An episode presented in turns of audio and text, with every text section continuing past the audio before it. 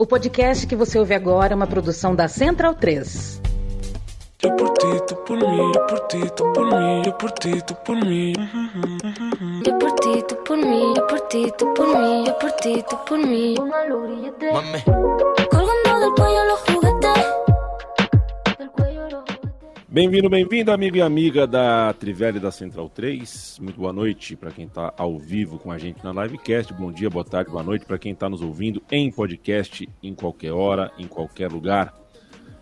Ah, hoje é dia 9 de dezembro de 2022. Feliz aniversário, vovô Genésio. Muita saudade de você. Muito obrigado por me apresentar uma coisinha chamada futebol, é, que faz a minha vida tão mais legal. Ainda que às três da tarde não parecesse tão legal. Agora, às seis e meia, sete horas, voltou a parecer muito legal.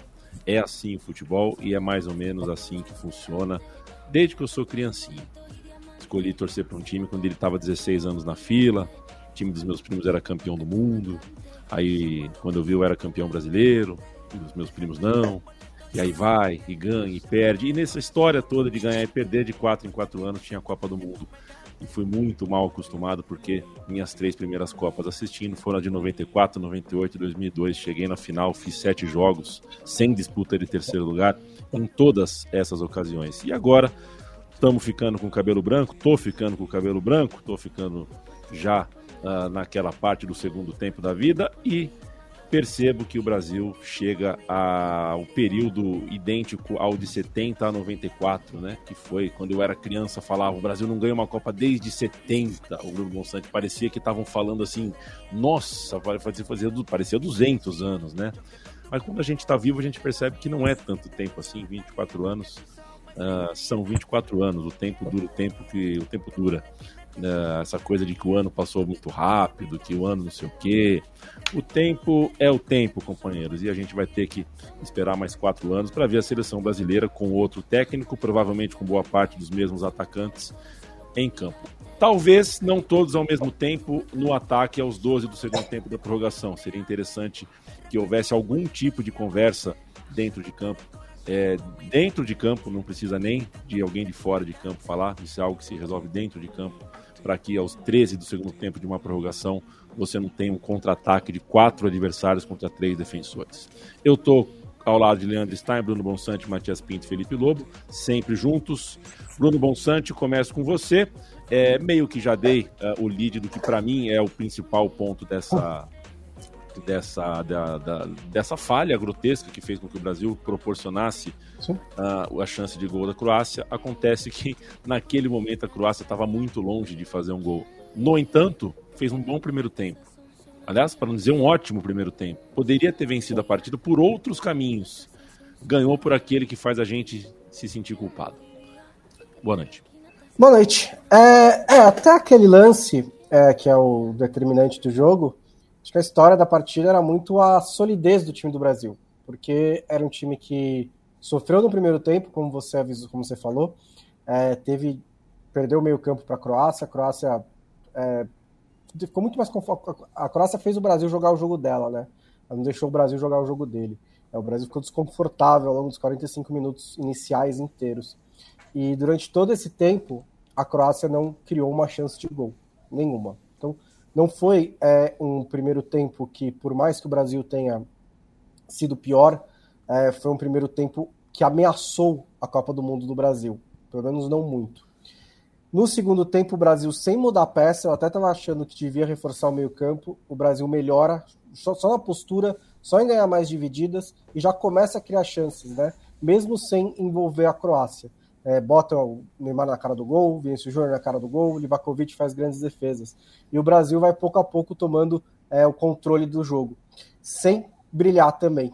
Isso tudo é solidez, é consistência, como diz o Tite, é regularidade, equilíbrio, porque é um time que não precisa atingir altos níveis né, de, de desempenho para não sofrer na defesa e criar chances na frente. Isso geralmente é uma receita vencedora na Copa do Mundo.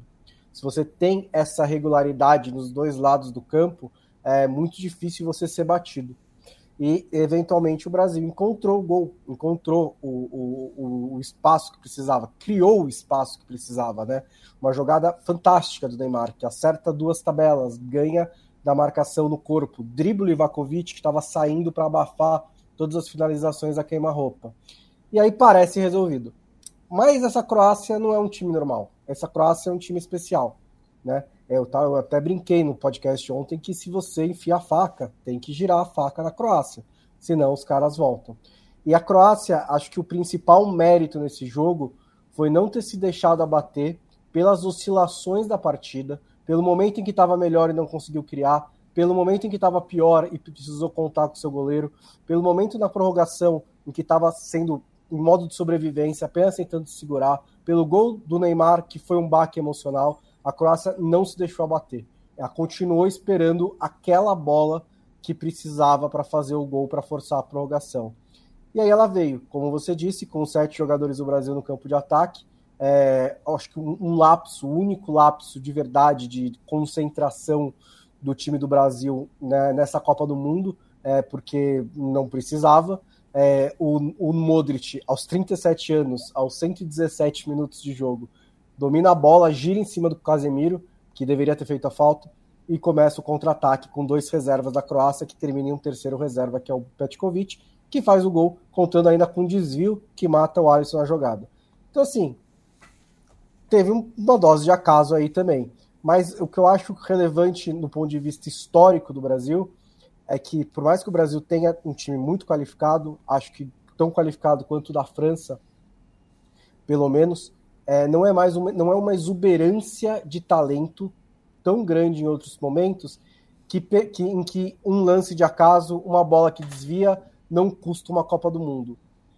Está custando, né? Esse tipo de lance está custando Copas do Mundo para o Brasil, porque o Brasil tem jogado Copas do Mundo como favorito, mas com margens menores. Então, dessa vez, a bola desviou, enganou o Alisson e levou o jogo para prorrogação. E aí, assim, é, o, o, brigar no mental, a gente pode discutir se o Neymar tinha tido o primeiro, o segundo, o terceiro, o sétimo, o oitavo pênalti, mas brigar no mental com esse time da Croácia é um negócio muito complicado, né? Eles tiveram muita frieza, muita firmeza, é, eles queria, quiseram os pênaltis, e nos pênaltis eles definiram a classificação, do, a classificação da Croácia e a eliminação do Brasil. Foi uma eliminação frustrante, porque o Brasil tinha capacidade de chegar mais longe, mesmo que não tenha feito um jogo brilhante, fez um jogo melhor do que a Croácia no geral. Não foi uma classificação vexatória, porque perdeu para um grande time. É, mas fica uma decepção, porque era uma seleção legal, era uma seleção que tinha muitos jogadores que estavam caindo no gosto da torcida, principalmente o Richarlison, o Vinícius Júnior, tinha muitos caras ali que também estão no. Somente o Thiago Silva, né?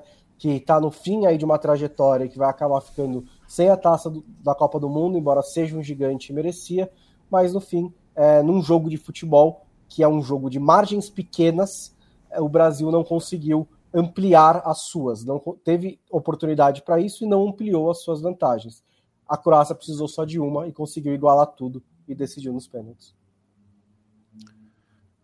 A gente vai falar bastante, claro, sobre o espetacular jogo uh, de fundo, né? O jogo da, da tarde, o jogo entre Argentina e Holanda, um jogo histórico, um jogo em que o Eghorst uh, uh, entra uh, sem escala e sem, sem ficar na sala de espera, né? Entrou do banco de reserva para a história da Copa do Mundo sem sem sem sem, sem meio termo, sem né? Foi de, o cara foi de zero a um milhão em muito pouco tempo.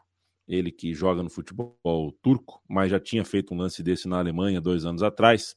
Leandro Stein, é, você acha mais provável que alguém tenha, que ninguém tenha falado para a seleção brasileira dar um passinho para trás, ou é mais provável que ninguém tenha ouvido dentro de campo que era para dar um passinho atrás e tentar segurar uma prorrogação com mais zelo? É, faltou experiência, né? Faltou experiência e, e acho que faltou sim uma voz para ter uma orientação, né? Até escrevi na Trivela um texto sobre a dupla de zaga do Brasil que foi tão bem ao longo da Copa, né? Assim, ter uma dupla de zaga muito boa do Brasil numa Copa em que o Brasil acaba eliminado é uma constante. Se a gente for olhar desde 2006, né? Desde Juan e Lúcio, é, próprio Thiago Silva e Miranda em 2018, é uma constante ter essa, dupla de zaga importante, mas faltou sim uma voz de comando ali para orientar, para tentar uma segurança maior, né? E eu fico pensando é, como situações de dificuldade são treinadas, mas situações positivas em que você precisa ter um pouco desse tato, você precisa ter um pouco dessa experiência em saber como lidar, é algo que você aprende no campo, não necessariamente é uma situação de treino. E faltou muito aos jogadores do Brasil terem esse tato, terem essa experiência, terem essa percepção que para gastar o tempo eles não precisavam forçar nenhuma jogada e muito menos se posicionar da maneira como se posicionaram, ainda mais com o time cansado, ainda mais com todo o desgaste e com uma Croácia que, embora parecesse também muito desgastada, tinha alguns jogadores perigosos que entraram, né? A hora que o Orsic entrou e que foi quem acabou escapando na jogada, né? Um cara muito bom para quem acompanha, quem gosta de acompanhar Liga Europa da vida, Champions da vida conhece, que é um gosta de aprontar contra os times londrinos principalmente. É, eram pernas novas ali, né? Era um gás para a Croácia levar perigo e faltou um pouco esse tato do Brasil, um pouco sentir essa temperatura e o time se bagunçou naquela transição, né? Só ver a maneira como é, a própria movimentação dos jogadores da Croácia deixa o, o time do Brasil é, um tanto quanto desnorteado ali na recomposição, concede muito espaço e um espaço para o atacante bater ainda com um desvio no meio do caminho é, acaba sendo fatal. Eu não, não gosto muito de é, desse roteiro que geralmente acontece em histórias do Brasil em Copas do Mundo, em procurar bodes expiatórios, em querer vilanizar alguém, isso não traz a nada, isso, na verdade, se distancia do lado que eu gosto e que aprecio do futebol. Mas é, uma, é um tipo de jogada que, que a gente sente o que faltava nesse time, né? E faltou um pouquinho mais de, de tato nesse tipo de jogada. É, como faltou também em outros momentos dessa Copa, bem pontuais, que não necessariamente atrapalharam, mas esse foi muito custoso e esse, assim, teve o, o preço não só de, de ceder o empate, mas de seguir para uma disputa de pênaltis com o moral abatido, né? E, e, foi uma diferença tremenda e foi o que permitiu, de certa maneira, essa, essa virada da Croácia. Eu faço a pergunta como fiz. Boa noite, Felipe Lobo. É, pelo é, porque é, é eu posso até eu consigo acreditar na ideia quando a gente fala que a gente tem um ataque com muitos jogadores jovens, é, isso é muito bom por um lado, mas isso tem o seu preço também.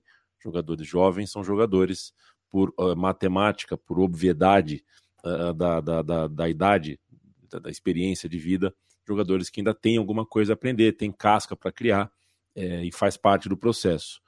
É, digo isso porque é, é, eu consigo imaginar o Tite ou o Thiago Silva ou o Casemiro falando: uh, Anthony, faz outro tipo de jogo aqui, recompõe aqui um pouquinho. Ou, pô, a bola tá quanto do lado direito? Rodrigo, não vai junto, não, não, você não precisa entrar na área como se o jogo tivesse empatado, segura um pouquinho. É só por isso que eu faço essa, uh, essa pergunta. Eu consigo imaginar o Anthony ouvindo recua e não recuando, por exemplo, e outros jogadores da idade dele. Mas enfim, vou bancar o apresentador putão aqui, Felipe Lobo. Putaço, igual o canarinho pistola. Fala o que você quiser, Lobo. Boa noite. boa noite, boa noite. Não, é, é, acho que a gente tem sempre uma tendência, quando o Brasil é eliminado da Copa, de, de é, procurar razões, e, e normalmente razões bastante elaboradas, para derrota, né? Ah, porque, putz, fez uma alteração, não mudou o meio, insistiu com tal coisa, não marcou fulano. Acho que dessa vez é a explicação mais simples, é a que mais resolve. O Brasil foi melhor, não matou o jogo, é, depois de fazer o gol ali, é, o, o, time não conseguiu controlar o jogo é, como deveria. E aí, assim, na verdade, é, mesmo depois de fazer o gol, a Croácia ameaçou muito pouco, né? Depois do Brasil fazer o gol, né? Aqueles minutos ali da segundo, do segundo tempo da prorrogação teve muito pouco de, da, da Croácia. É, mas aí teve um erro. O erro foi que o, o time estava sentindo como se estivesse só gastando tempo e gastou o tempo errado, né? Se posicionando muito à frente É, e aí é isso, tomar um. Eu acho que o erro desse time é, passa por isso que o Stein falou. Foi um pouco de falta de experiência. É, e, e, a experiência não é só a idade, tá? É, é, situação de jogo. Essa é uma situação que o Brasil não vive há bastante tempo já, né? Se a gente pensar, é só em, foi só em 2014 que o Brasil viveu prorrogação, pênaltis e tal, né? Só, só eram poucos jogadores daí que estavam é, estavam naquela situação, Neymar e, e Thiago Silva só. É, e mesmo assim, é, faltou ali um pouco de experiência, porque é, esse, nesse tipo de situação, qualquer, qualquer deslize ali, qualquer erro, você é, joga um jogo fora, né? Que foi o que aconteceu. Tomar um contra-ataque é, aos 11 minutos da prorrogação ali, do, do segundo tempo da prorrogação, né? É, mais até, é, já não, não pode, né? Você não pode tomar um contra-ataque nesse momento, né? É, então, acho que tem, faltou experiência, é, mas foi o, foi o único erro, né? Se a gente pensar assim, a gente pode ficar é, procurando as coisas que influenciaram o jogo de alguma forma, mas nenhuma delas foi completamente decisiva, né? Então, assim, eu não gostei de nenhuma alteração do Tite, eu achei que ele é, mexer em três é, janelas para mudar um jogador, né?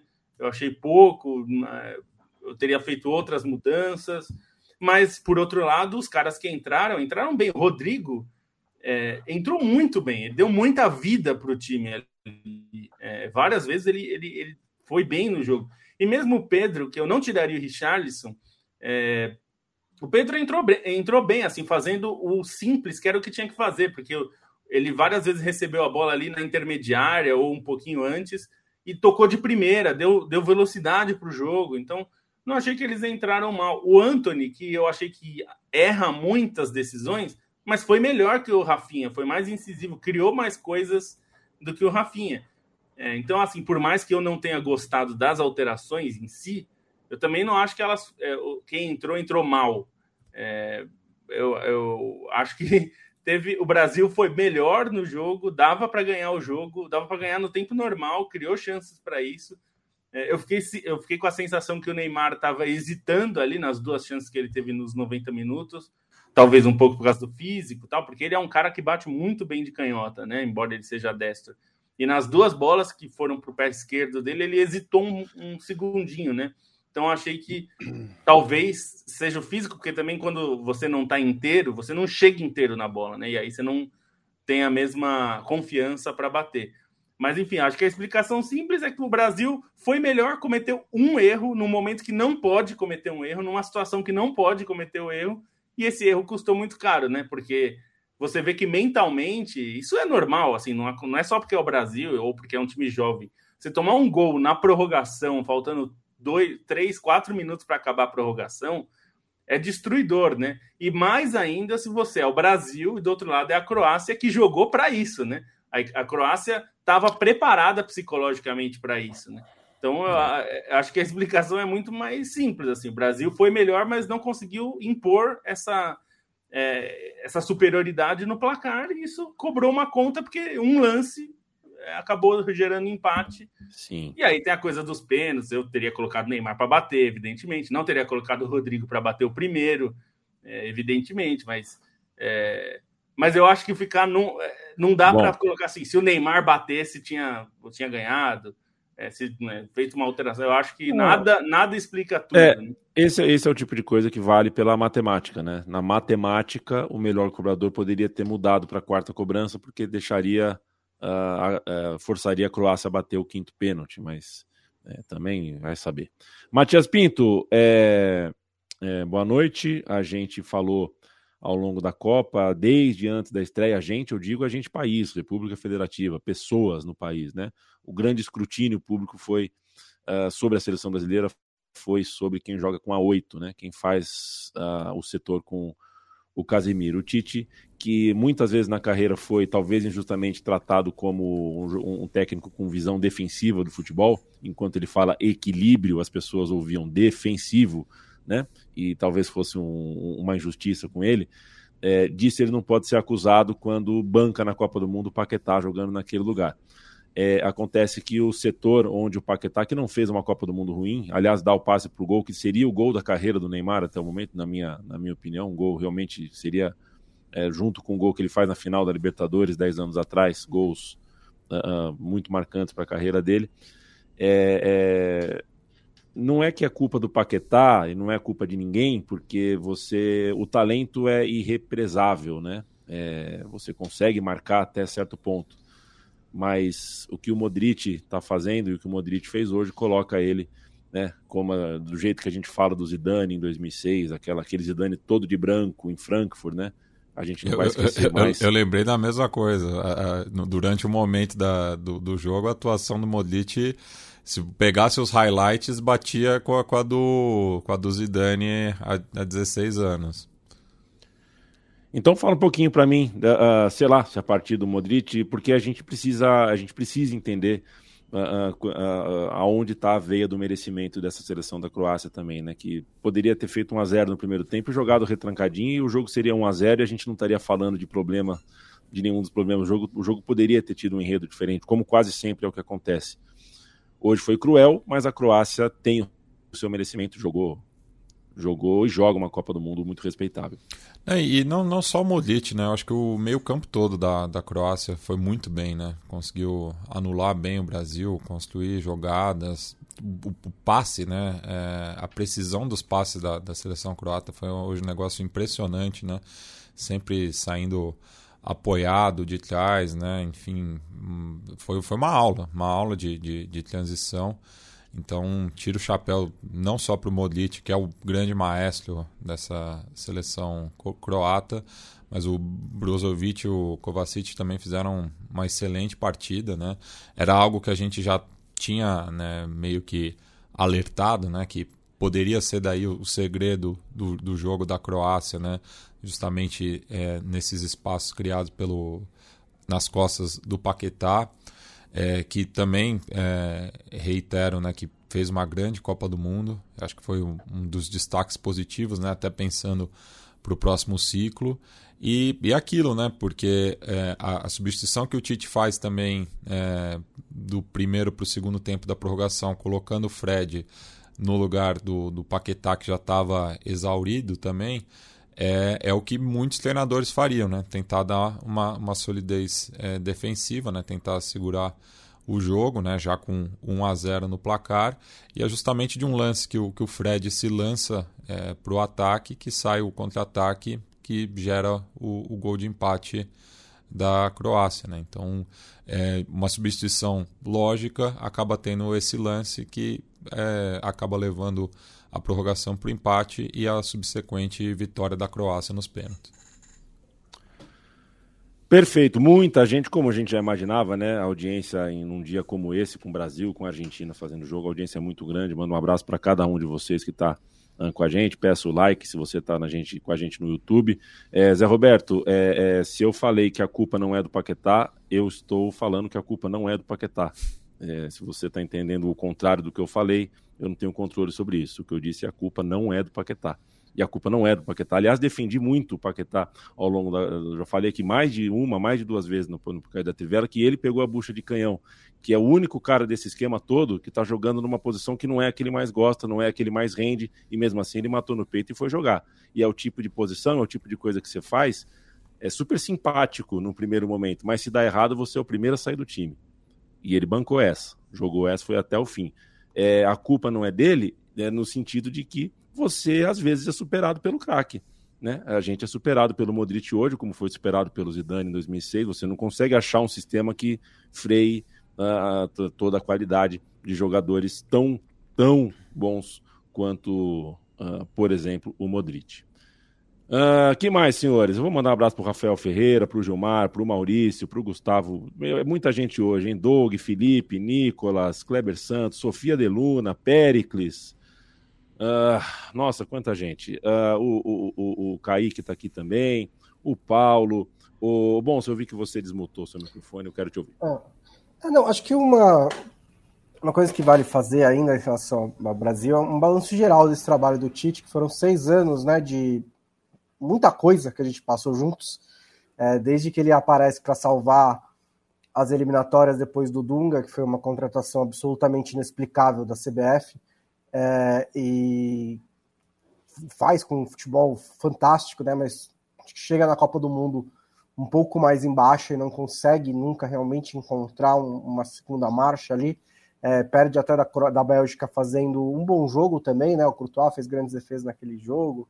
É, acho que o primeiro tempo da Bélgica foi melhor do que da Croácia, mas assim, foi também uma derrota que o Brasil poderia ter vencido.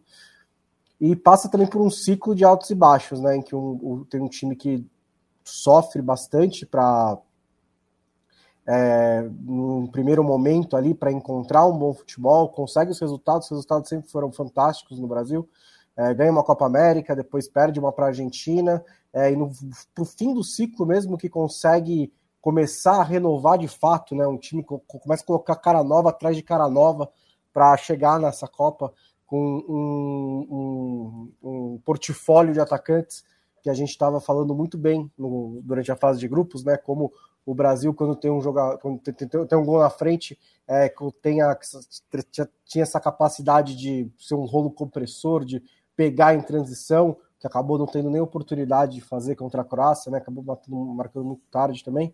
É, mas é, e acho que a derrota não diminui para mim a qualidade do trabalho que o Tite fez. É, eu acho que só mesmo para quem ainda acredita que o Brasil tem a obrigação é, de passar por cima de todos os adversários que vê na Copa do Mundo, e eu não acho mais que isso é verdade há muito tempo, ainda mais numa, num adversário como a Croácia, que é a atual vice-campeã do mundo.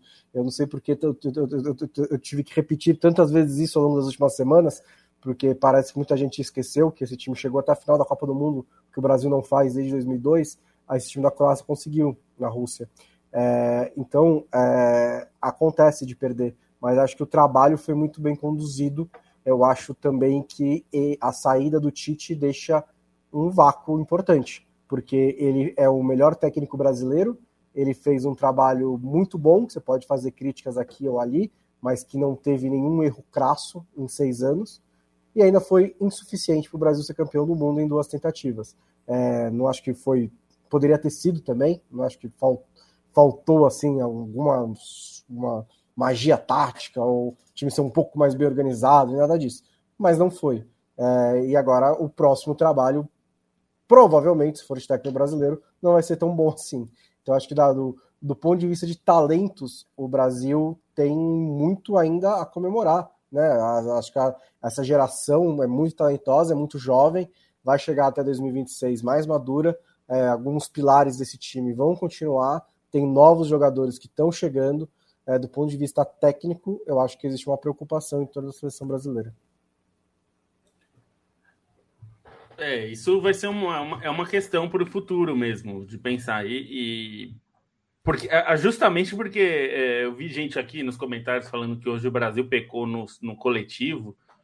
Eu, honestamente, eu não achei que pecou no coletivo, não. Que essa falha no final foram, foram falhas individuais. Assim, não acho é, o time, o time é, não soube lidar com uma situação. E é, e é o tipo de situação que os times que a gente sempre fala do, do, que os times do Guardiola fazem muito esse tipo de falta, que se cobrou em vários momentos de fazer esse tipo de falta quando você perde a bola no campo de ataque, principalmente é, no caso do que aconteceu hoje, que foi o volante fazendo passe, errou o passe.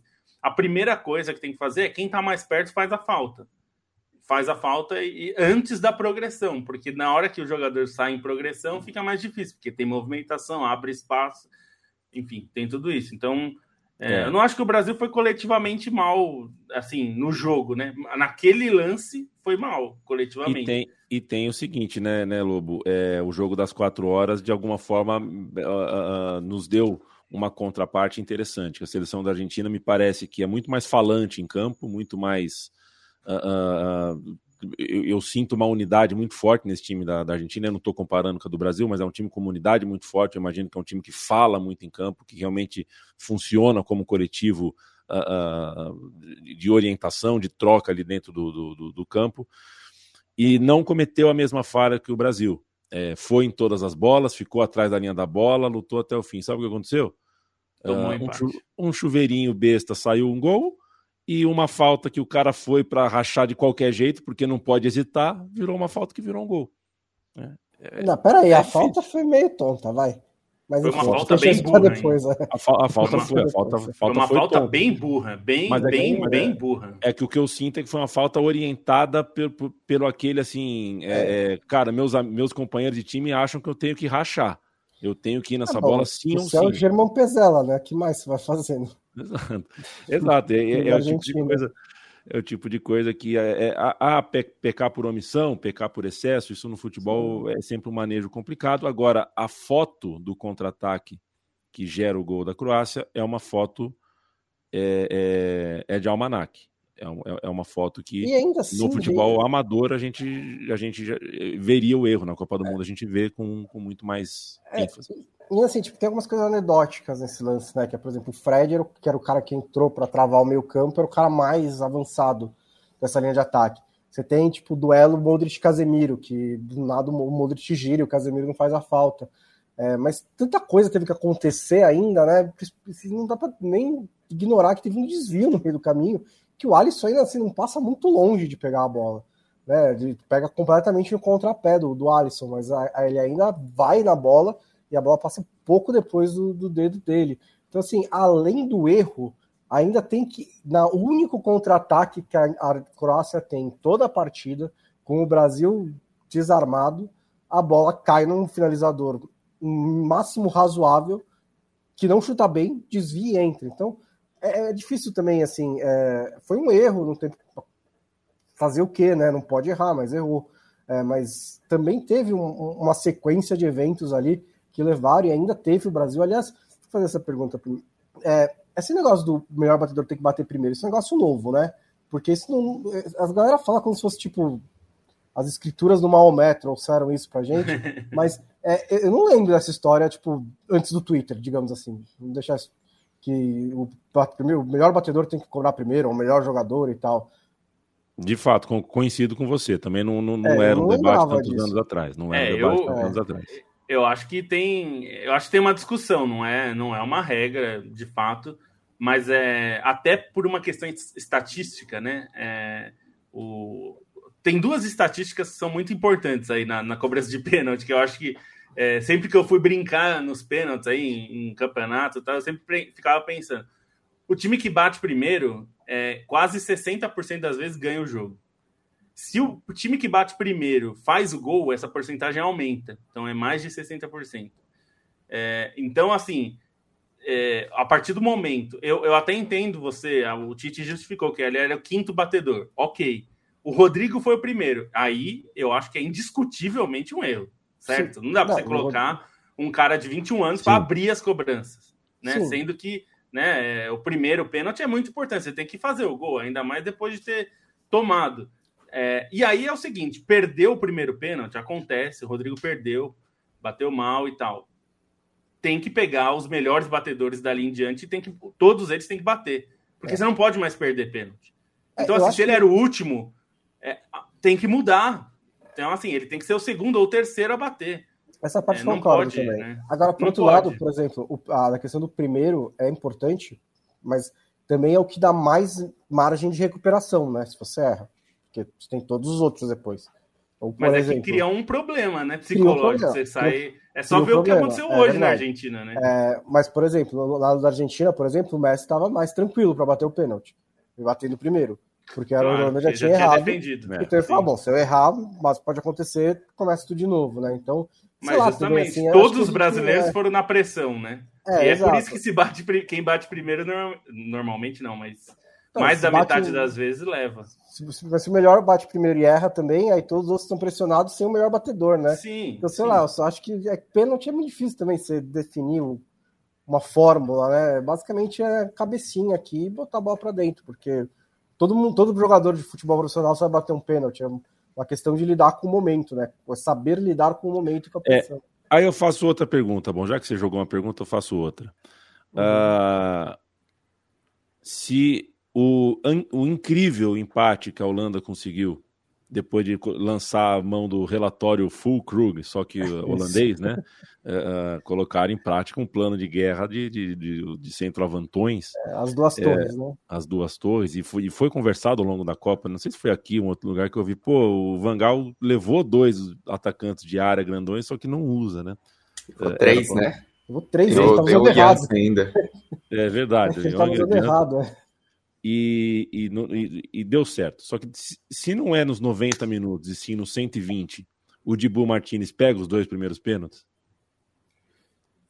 É, então essa é uma questão, né? Porque é, eu quero a gente já terminou em alta. Porque a gente, já terminou em alta. A gente já terminou Exatamente. com 10 minutos amassando a Holanda, que estava até incrível que o gol não tinha saído, né? É, acho que também a primeira prorrogação ficou claro porque ele não joga com os dois desde o começo, né? Se vocês notaram, a pressão da Holanda não existia, a contra-ataque da Holanda não existia, o Egghorst... Não, a Holanda não existiu, né? Fez, na prorrogação. É, não teve, é, não é, teve. Mas eu acho que eu acho que sim, acho que já você tem a prorrogação inteira para ah, porque o primeiro tempo da prorrogação a Argentina pareceu sentir o empate, né? Era um primeiro tempo muito, muito travado, muita falta, muita é, a Holanda parecia um pouco mais no controle, mas depois a, Argentina começou a jogar e pegou aí essa Holanda inexistente e quase é. fez o gol. Vou falar uma coisa para você, viu, Matias? Tô machucado, viu? É, eu assisti o jogo, vocês viram que eu não tô na minha casa, né? Eu assisti o jogo na casa de um amigo, irmão, é, que tá de mudança, a casa tá em obras, né? Então a gente viu o jogo mais ou menos no meio da obra. Assim, tem um buraco, tem um buraco no quintal, uma vala para passar água, para escoar água. O gol do Neymar pula para cá, pula para lá, fui pro quintal. Quando voltei, pisei nessa vala, eu tô com o pé. Depois eu mando foto para vocês que eu ensanguentei o quintal inteiro. Uh, saiu muito sangue do meu pé e, do, e a minha canela. Eu tô todo cheio de hematoma, o cotovelo tá inchado, tá, tô, tô todo cagado tô todo cagado. Assisti a prorrogação com o pé dentro de um balde cê, de água para ver se parava de Você falou machucado, eu achei que tava no sentido figurado, mas é literal mesmo, né? Não, é literal, é, é literal. Tô, Tô, tô detonado. Mas devo te dizer também, Matias, que o segundo tempo do jogo da Argentina assisti é, em um restaurante árabe, digamos assim, aqui perto, aqui na região do Perdizes, e com muita gente com camisa do Brasil e torcida dividida. Torcida dividida. Gol da, os gols da Holanda foram comemorados por parte dos brasileiros, mas vários brasileiros aplaudindo e comemorando também uh, a vitória argentina. Isso, isso merece, merece registro.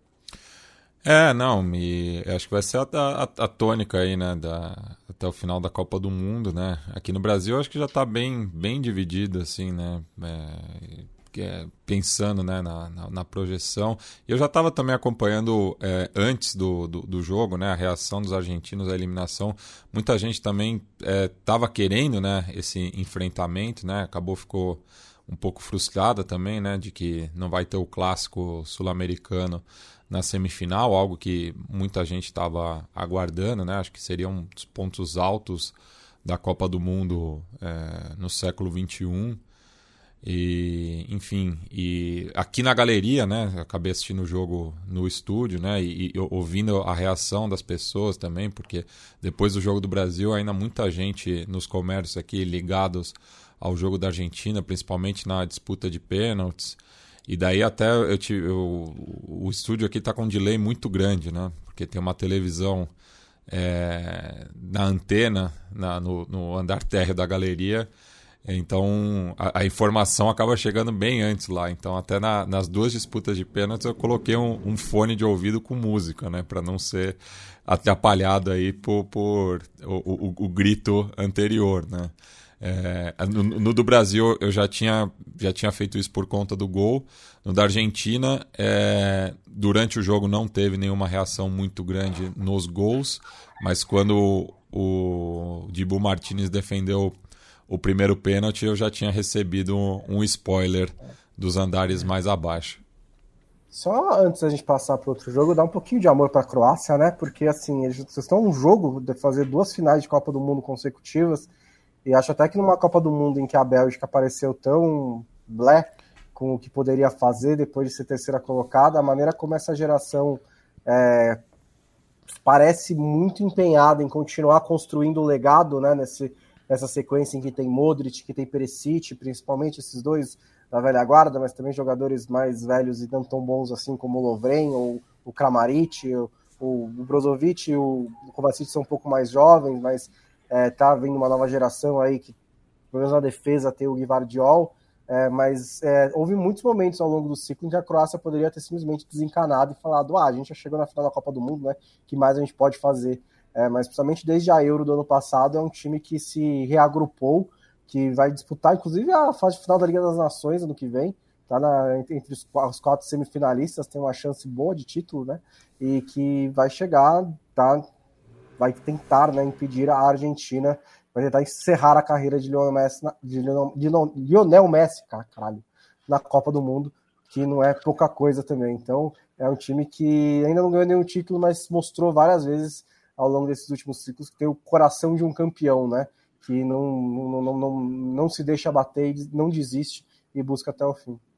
Leonel Messi, né, possuído pelo. Não é um ritmo. nome difícil de falar, viu? É, é verdade. Ele tá, ele tá, tá, ele tá besuntado no óleo do Satã no pós-jogo, é. né? O cara tá no, no, possuído pelo ritmo ragatanga, putaço com, com o Davids, com o Vangal, não sei o que, que pegou ali. Diego. Um jogo bem... Diego baixou, baixou o espírito, né? Baixou o Diego, né? Baixou o Diego. Vamos falar desse jogo, não sem antes mandar uh, um salve, um abraço e falar de KTO, que é a nossa parceira ao longo dessa Copa do Mundo e já há mais de ano o podcast da Trivela tem o apoio da KTO. KTO.com é o endereço, você acessa, você faz a sua inscrição e no seu primeiro depósito use o cupom Trivela. Assim você ganha 20% de free bet. Se você faz apostas esportivas e não usa a Trivela, a gente está te julgando e julgando de forma muito negativa, se você quer saber.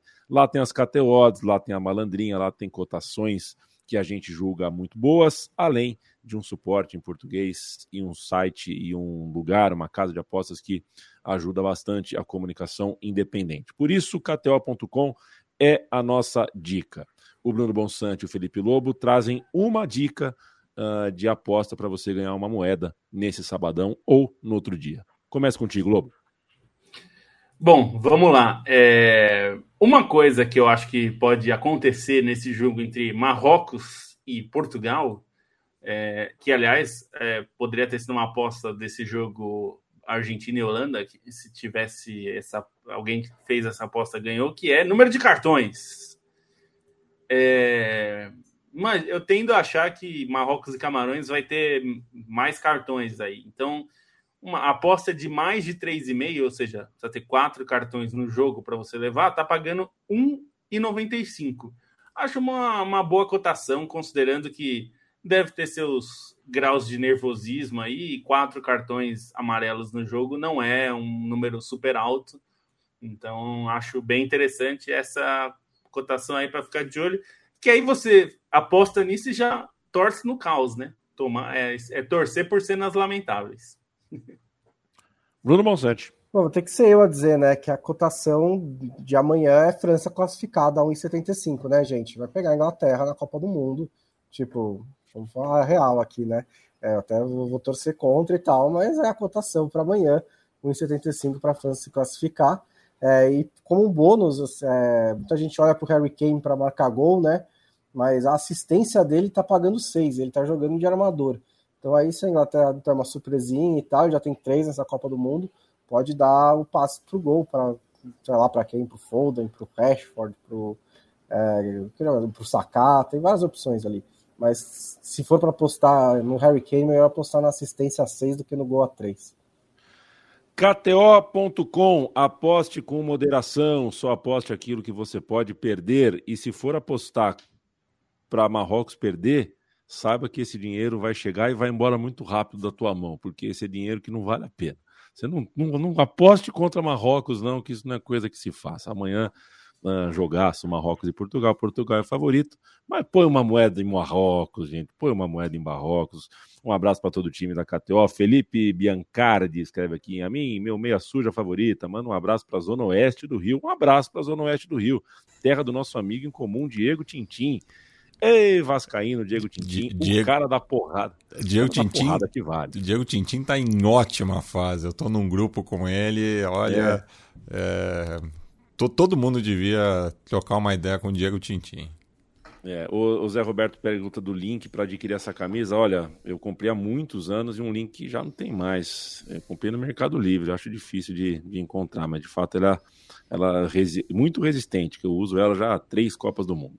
Senhores, Argentina e Holanda fizeram uma dessas partidas fantásticas. O primeiro tempo, mais ou menos, o jogo estava parecendo que teria um roteiro não muito incrível. Depois do 2 a 0 de pênalti do Messi, ficou ainda mais claro que a gente poderia ter uma narrativa morna para a vitória da Argentina, se é que é possível a gente ter narrativas mornas em quartas de final de Copa do Mundo, mas também não precisava ser tão maluco. O plano aéreo da Holanda funcionou na jogada aérea para o primeiro gol e com a bola aérea a Holanda conseguiu a cobrança de falta que gerou o gol de empate, uma jogada que entra na mitologia das Copas do Mundo, né, Leandro Stein? Aquela jogada uh, sei lá, faz companhia agora para a espalmada do Soares, faz companhia para algumas dessas jogadas que a gente vê na Copa do Mundo e não vê mais em muitos outros lugares ao longo da vida. Puta jogo, no fim das contas, de Bu Martinez uh, se transforma no herói da disputa em pênalti e a Argentina, meio com climão de Libertadores, nego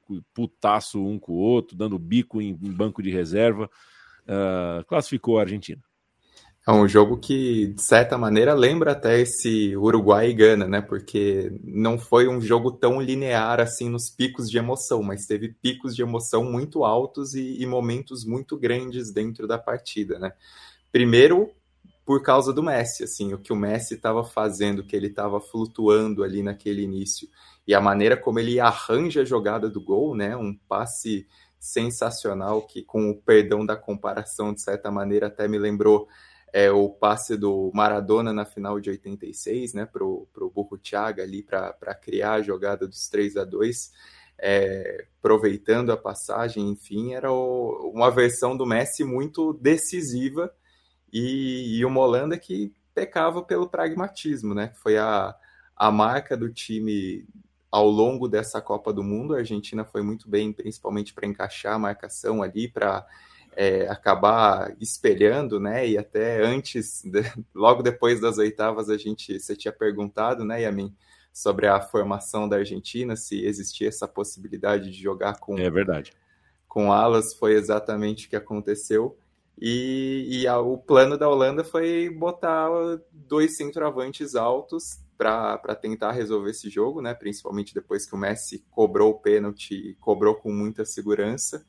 E o Weghorst é um cara que, embora seja muito marcado pela estatura, né, por ser um, um grandalhão, é um cara muito inteligente, sempre se caracterizou por isso na época do Wolfsburg, né? Até para quem quiser, para quem não quiser achar que eu estou sendo oportunista, tem uma coluna que eu escrevi na Trivela em 2021 que eu destaco exatamente isso, que é um cara além de ter uma estatura muito boa, de fazer muito bem o pivô, ele é inteligente nessa associação com os companheiros, nessa criação de jogadas, e foi muito bem, né? A definição de cabeça não era uma jogada fácil, e depois o lance é, é genial, né? O lance da cobrança de falta, o giro que ele faz ali, a, a, maneira como os argentinos parecem não entender direito o que está acontecendo, né? O, o Dibu Martinez ali, principalmente, é, como estou terminando de escrever um texto na Trivela e botei no título, o Weghorst ele meteu o louco e tacou o fogo nesse jogo, né? Pela maneira como ele entrou.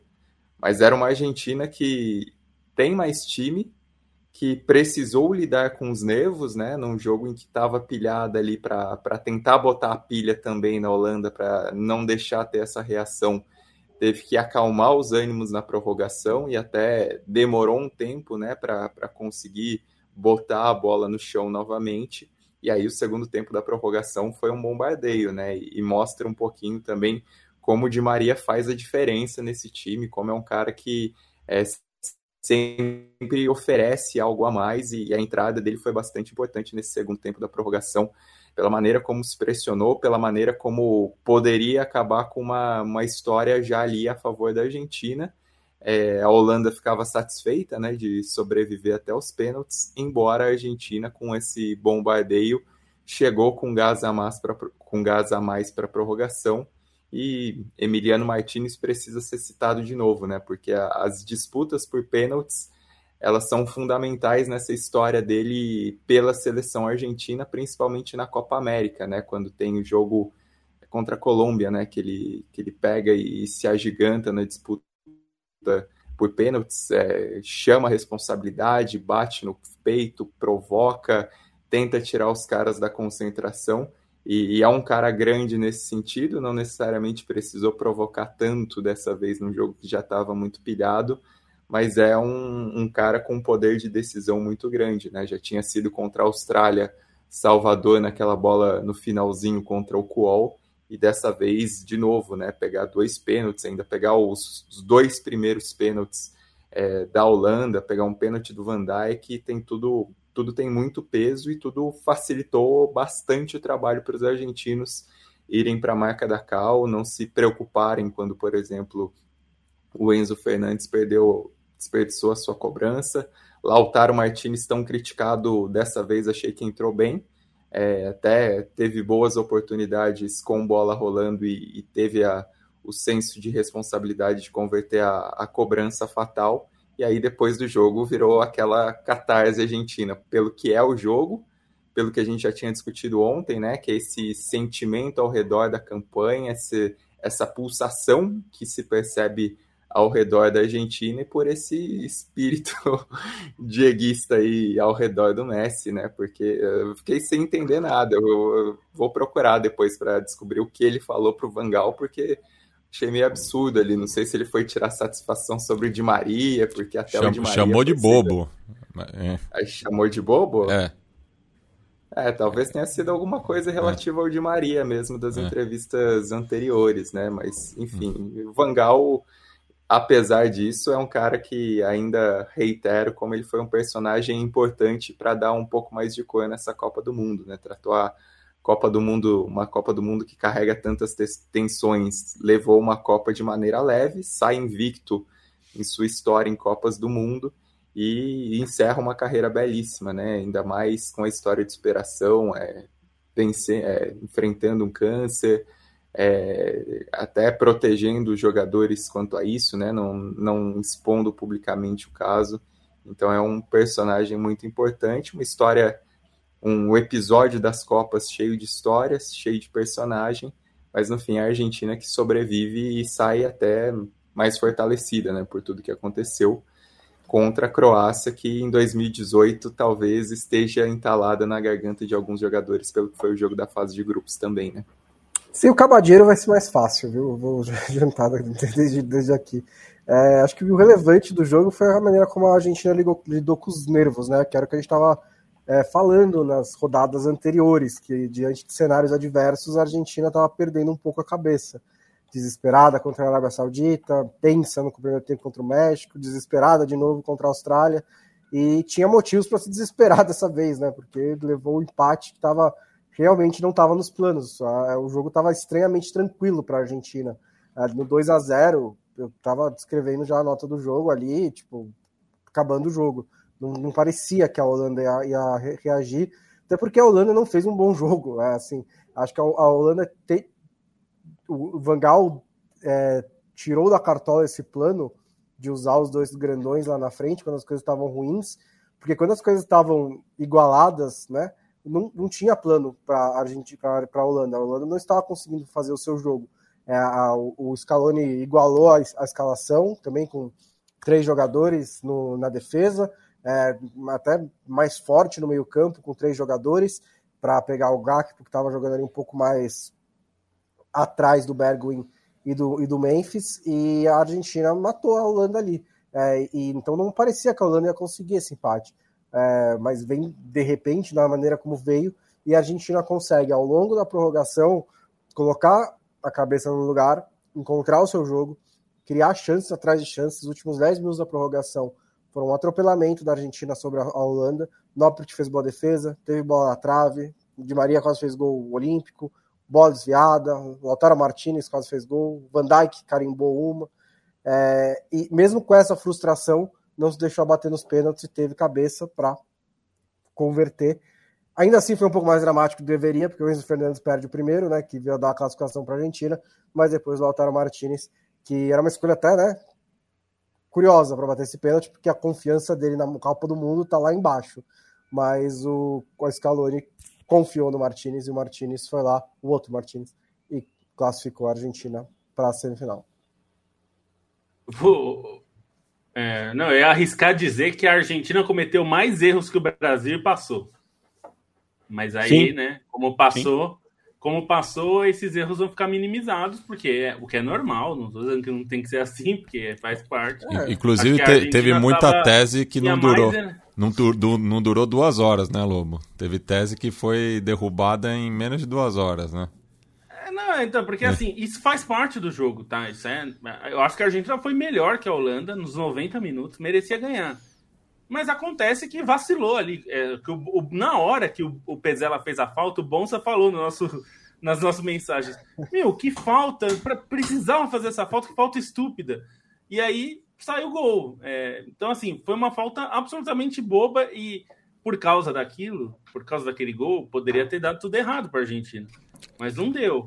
E aí, claro, tem mil coisas e tal. É que eu acho que a Argentina é, tinha mais possibilidades de controlar o jogo depois que fez 2 a 0 e acabou que não conseguiu por várias razões. Acho que a Holanda teve seus méritos de conseguir, né? Viu que não estava entrando o jogo, meteu dois caras grandões lá e falou: vamos ver o que, que dá, e seja o que Deus quiser. É, e aí, no fim, até a Argentina passou e tal, e acho que é, eu diria até, te, te- te arriscaria dizer que esse foi o melhor jogo da Argentina na Copa, Foi? é, em termos de atuação. Nenhum Assim, jogo anterior a Argentina me E eu- pareceu tão Eu vou dizer, acho que você que pode contar erros, mas acho que foi um jogo melhor que o do Brasil também. Ah, sim, também acho que foi melhor. Acho que foi melhor porque os dois times também tentaram mais, né? É, tentaram mais, assim, não só de atacar, porque eu não acho que a, a- a Croácia ficou na retranca, mas eu acho que o, Brasil e Croácia um pouco se anularam, assim, não conseguiram É, deixar os um outros jogo de jogarem. pisca primeiro, né? Mas acho, acho, É. é, acho que o jogo da Argentina foi melhor que o do Brasil. Acho que o jogo dos dois foram. O jogo no geral também foi melhor, o da Argentina e Holanda e Brasil e Croácia. É, e essa coisa do, do, do- do erro, né? Ah, Um erro que o Brasil permitiu e, e, e acaba sendo gol. E o resultado no meio que condiciona que a gente fale bastante sobre ele. É aquela história. A Copa, a Copa do Mundo inteira, a bola mal chegava no gol do Alisson. Mesmo com o primeiro tempo problemático que o Brasil teve, a bola não chegou no gol do Alisson. É. E a chance daquela bola, daquele chute do Petkovic, bater no Marquinhos e não ir na direção do gol, era muito grande. Também, também era. É, é, e aí, se, se acontece isso, ok, classificou. A gente aqui provavelmente não falaria desse contra-ataque de maneira pontual, mas talvez a gente falasse. O Brasil se re- recuou pouco, talvez no vestiário tivesse uma, algum tipo de conversa. Fala, gente, demos muita sopa pro azar. Você viu aquele susto que a gente tomou? É. Mas é assim, o futebol, assim como é, É, por caso da Holanda, né, Bonsa? Ó. Quando você tem um. um- um- um- é, é, não faz. é, a Holanda, que empatou o jogo contra a Argentina, praticou um futebol antagônico ao que o Vangal quis para a Holanda durante toda a Copa. É assim Sim. também o futebol.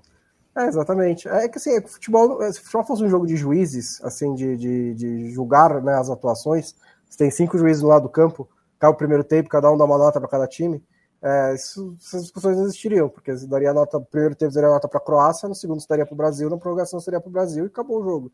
É, mas é um jogo de pontuação baixa, que às vezes as- a bola bate no joelho errado, às vezes a bola bate, pega um ângulo e muda tudo. Né? E- Oi. É, qual é a nota do Weghorst como jogador de futebol ao longo da, da vida? da vida, acho que ele é uma nota 6,5, 7. É, Tá. é, uma- é um centroavante bem cumpridor, assim, né? Do, do- desses centroavantes altões aí, ele foi um dos que mais chamou minha atenção nos últimos tempos. É, mas assim, mas é, é o que eu falei, nos- a prorrogação mostrou também por que ele não joga o tempo inteiro, né? A, a Holanda não conseguia pressionar a Argentina de jeito nenhum, era muito fácil sair da, muito fácil sair de uma pressão de Luke de Jong e o Weghorst. E quando a, Holanda pegava a bola para contra-atacar, também é muito fácil os caras voltarem para defender contra o Weghorst e o De Jong. Então, assim, foi por uma- um negócio específico. A Holanda conseguiu o empate, mas depois também teve que se segurar para ir para os pênaltis, porque também não tinha mais alternativa. Ficou preso à estratégia das duas torres. Não, e, e acho que tem as narrativas, assim, é coisa, é normal também, vou repetir que é normal, mas se acaba 2 a 0 2 a 1 para a Argentina, eu acho que a, naturalmente o que se falaria foi: Messi conduz a Argentina à vitória. Ele faz o passo do primeiro gol, faz o segundo gol. Foi uma atuação decisiva dele. E foi mesmo, foi decisivo. Só que tomou um empate, oh. né? E aí as coisas. Assim como se o Brasil Não, é que... saiu 1x0, é, é, a, é, provavelmente a gente diria, né? Que o Neymar apareceu na hora que o time precisou e fez então, o gol. É que, é que o resultado tem que influenciar na narrativa também, né? Se o Messi tivesse conduzido a Argentina à claro. vitória, Messi teria conduzido a Argentina à vitória, mas não conduziu. Sim. Não, não foi sim, culpa dele, então... mas não conduziu. É, não, é, Agora, é, é, é isso que eu tô dizendo, é que são variáveis pequenas, né? Exato, isso... E não foi culpa pequenas, de nenhum né? dos dois. Não foi culpa do Neymar o gol que o Brasil Também tomou. não foi. E não foi culpa do Messi ter tomado dois gols, né? Mas Agora acontece. eu tenho uma pergunta para fazer. Não sei se eu peço para o Matias responder primeiro, mas é, é o seguinte. Observando, tá, tem muita, tá tendo muita obra do lado da Central 3, onde o Matias está, então o Matias fica com, com o microfone fechadinho ali. É, como amante do futebol, como amante uh, de quem nós somos, latino-americanos, como amante das grandes rivalidades, das grandes histórias, o que, que vale mais para a história do futebol? Uma final Messi contra Cristiano Ronaldo ou uma final Argentina contra Inglaterra? Argentina e Inglaterra. Até porque o Cristiano tá. Não, não, não sei se seria protagonista, é boa, assim. Né? É. Acho que o bom você discorda, hein? É, eu acho que essa é a ponderação, né? Mas assim, o, o, confronto final entre Messi e Cristiano Ronaldo na final da Copa do Mundo, prestes ao Cristiano Ronaldo se aposentar praticamente, né? é, eu acho que é um tamanho enorme, assim, gigantesco, né? Para você, você terminar essa era de que Cristiano Ronaldo e Messi, dessa polarização, os caras dividindo todos os prêmios, todos os títulos de Champions League, toda essa briga, com uma final de Copa do Mundo entre os dois, é assim, tipo, não, não é roteirizável isso, né? Então, Polarização? Que, é, então eu acho que eu acho que seria se para ser essa micro história do futebol, né? É, seria a Argentina e Portugal. Assim, em termos históricos mais amplos, além do futebol, né, tirando aí, sem dúvida, a Argentina e Inglaterra. Ou Marrocos e Croácia também. Porque... Ou é, não, é, Marrocos e Croácia pode, pode ser bem, bem interessante também. Seria uma Gente, final então... inédita. Seria uma final Seria inédita. Uma final inédita. E dificilmente aconteceria duas vezes. A gente está com uma hora e um já de programa, então a gente encaminha Plus finalmente. Alguma coisa mais a dizer sobre essa Argentina, que no fim das contas tem também é, como comemorar o fato de não ter precisado de muito do Di Maria, então consegue. Uh... Opa, olha o meu microfone caindo aqui. O Di Maria né, é, conseguiu ser preservado, provavelmente vai estar melhor na, na terça-feira para jogar a semifinal. Uma Argentina que é, mostrou, provou que tem. Uh, uh, que tem como superar também os momentos de adversidade, que foi algo que a gente ficou com medo depois da primeira rodada, né? Quando a gente olhou que na adversidade contra a Arábia Saudita o time teve dificuldade de reagir, dessa vez reagiu, reagiu bem. Não sei se alguém quer falar mais alguma coisa, se não tiver, a gente encaminha para os finalmente. Só terminar dizendo que assim, a gente é, nem sempre tem vilões e heróis e tal, às vezes é só, às vezes acontece de perder o jogo. É, eu nem eu acho que o Modric fez um bom jogo, mas eu acho que ele fez vários jogos muito bons. Não, acho que hoje foi, foi bom. É, então acontece, a derrota aconteceu e acho que agora a Argentina chega bem forte para esse jogo contra, contra a Croácia. E acho que tem uma coisa que esse time da Argentina tem mais do que o Brasil é capacidade de, é, digamos, bagunçar o jogo. Eu duvido é, que essa Argentina ganhando por 1 a 0 na prorrogação vai deixar a bola rolar dois minutos. É, porque é isso, mas é um time, é, enfim, um pouco mais matreiro, né? O time do Brasil é bom, eu acho melhor do que a Argentina, mas não é muito matreiro e faz parte. Quem tem time jovem corre esse risco, assim como a Espanha também, né? A Espanha tem um time muito jovem, é, pegou um Marrocos que soube amarrar o jogo e foi para casa. Acontece.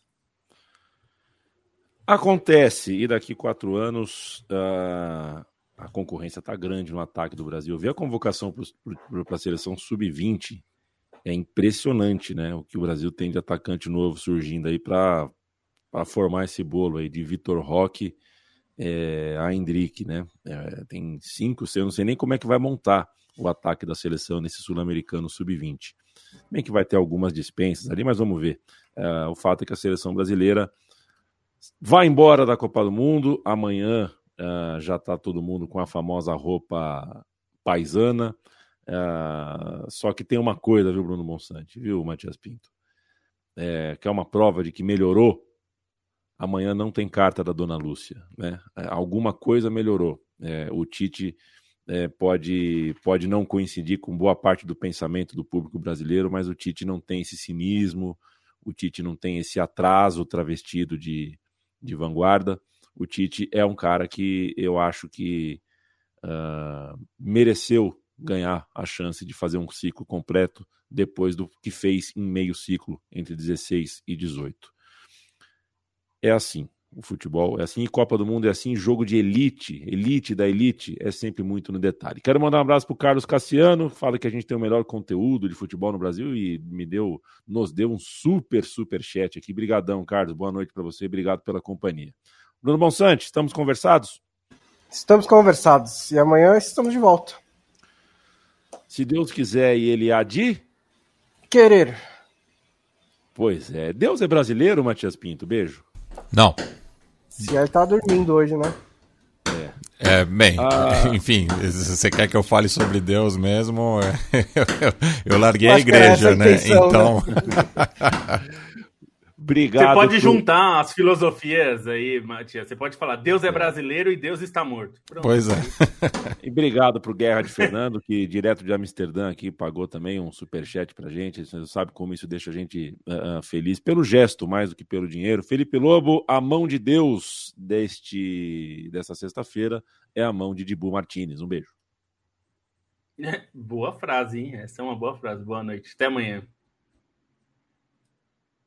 Fala um pouquinho mais, Lobo. Você viu que eu ia espirrar e me deixou na roubada, me devolveu a palavra. Sacanagem, Felipe Lobo. Pô, o Messi precisar... tentou hoje uma mano de dias, hein? Mas não deu. É, tentou. É, Leandro Stein, preciso... tá eu preciso espirrar, Leandro Stein. Beijo, tchau, tchau. Beijo, então eu vou falar um pouquinho para você espirrar. A única coisa que eu convido Nossa, nossos ouvintes de fazerem um exercício também, é, é, acho que com todo esse ruído, é, a gente fica olhando muito para a eliminação de Brasil e redes sociais e barulho e todo mundo querendo dar alguma opinião, é, é pensar no que representa a Copa para cada um, né? E eu sinto essa eliminação especificamente porque eu penso no meu afilhado que tem 12 anos e que na idade que eu assisti a Copa de 2002 ele não, não vai poder curtir o que, o que é o Brasil campeão. Então assim, meio esse barulho, essa vontade de, de vilanizar, é tentar pensar também no, no que a Copa representa para quem está começando a curtir o que é seleção, quem está descobrindo um pouco o que é Brasil, o que é cultura de Brasil e com todas as os conflitos que existem, com todas as, as diferenças, mas também com todas as coisas bonitas, é pensar no que, que a Copa do Mundo também representa para construir nossa identidade, porque no fim das contas todo mundo passa por isso, né? Todo mundo tem um entendimento de Brasil que também está muito ligado ao que acontece com seleção e que acontece em Copas do Mundo. Então fica só esse convite para sair um pouquinho desse ruído e desse é, dessa ânsia por apontar o dedo para as pessoas, para apontar, o, o dedo para as situações, porque tem muita coisa bonita de Copa do Mundo e tem muita história bonita também para a gente viver, ainda que sejam de, de outros povos, de outra gente. Abraço, gente, boa noite. Perfeito, Leandro Stein. Eu, eu não lembro quem é o escritor que certa vez escreveu que o, o assistir futebol é um encontro com a infância, né? É Luiz Fernando Veríssimo, que Fernando fala que né? o futebol é a única coisa que fazia ele sentir é, igual dos 8 aos 80. E esse encontro com a infância fica muito mais acentuado, de fato, quando a gente está na Copa do Mundo. E é a chance hoje, estou uh, na casa do meu irmão Aaron, que torce para um time diferente do meu, uh, a chance de poder abraçar um cara que torce para um outro time seu. A Copa do Mundo, a seleção te dá essa chance, né? Assim como já uh, meus primos são paulinos e amigos corintianos. É, o futebol na Copa do Mundo é um grande ritual, de fato, uh, que deve ser preservado, exatamente como disse o Leandro Stein. Matheus Bartzak Camargo, obrigado demais. pelo gesto, pelo café. Diego Manuel, sempre presente, muito obrigado. Ele lembra aqui, né? Faz Zico de 86 ou Neymar, qual craque a gente vai sentir mais falta por não ter uma Copa? Calma, que o Neymar tem mais uma Copa. Ele vai jogar mais uma Copa, ele tem bola, ele é muito bom de bola, esse cara, esse menino é muito bom de bola. É uma opinião minha, não sei se vocês concordam comigo. Eu acho o Neymar bom jogador. Não sei se vocês já Não, têm eu essa- acho um monstro. né? Se ele quiser, ele essa joga outra? Copa com tranquilidade. É, com tranquilidade. Eu também acho. E digo mais, o Ele precisa Messi querer, né? também. O Messi também joga mais uma Copa, se ele quiser. É, o Messi eu acho difícil. Ah, tá louco. E ele falou que é a última dele. É, difícil é o de bala jogar mais uma. Mentira, o de bala é bom. É O de bala tá difícil também, viu? É, Não, não jogou nem essa, né? Que o O Dybala, acho que ele, ele ganhou alguma promoção, né? Alguma, sei É, lá, ganhou. Quilmes fez uma promoção. Viagem com a seleção coisa, argentina, né? com tudo pago. Na Comprou da premiado, né? Teve um, Que teve um meme na internet, vocês viram? Que o, o auxiliar do Scaloni fala pra ele, ó. É, falta só entrar o. o- falta Não, entrar. Quem o, ainda o não entrou? pergunta, quem, fala, quem falta entrar? Quem Aí o Amar fala, é o de bala e um galão de, de, de água. Aí o Scaloni, quantos litros o galão? Bruno Gruninger, obrigado também pelo, pe- pelo apoio de sempre, pelo gesto, pelo café, valeu demais. A gente volta amanhã já com as semifinais todas decididas. Talvez a gente tenha Inglaterra e Portugal, talvez a gente tenha França e Portugal, talvez a gente tenha França e Marrocos, talvez a gente tenha Inglaterra e Marrocos. É uma dessas quatro combinações, eu garanto para vocês. Isso é análise, é o que me cabe aqui, porque eu sou um bom analista de futebol. Um dia eu chego lá. Trivela.com.br para você ler o que essa redação de três ah, rapazes faz ao longo do dia, que você, quando entrar no site trivela.com.br, vai achar que tem muito mais do que três pessoas escrevendo. É impressionante o volume e a qualidade do trabalho da redação da Trivela e o financiamento coletivo desse trabalho todo está em apoia.se barra Trivela. O estúdio da Central 3 também tem seu financiamento coletivo em apoia.se barra Central 3 e a Trivela tem a sua loja para vender Badulax. trivela.com.br barra loja. Vocês ficam agora com a porrada que vale. A porrada do Super Fight.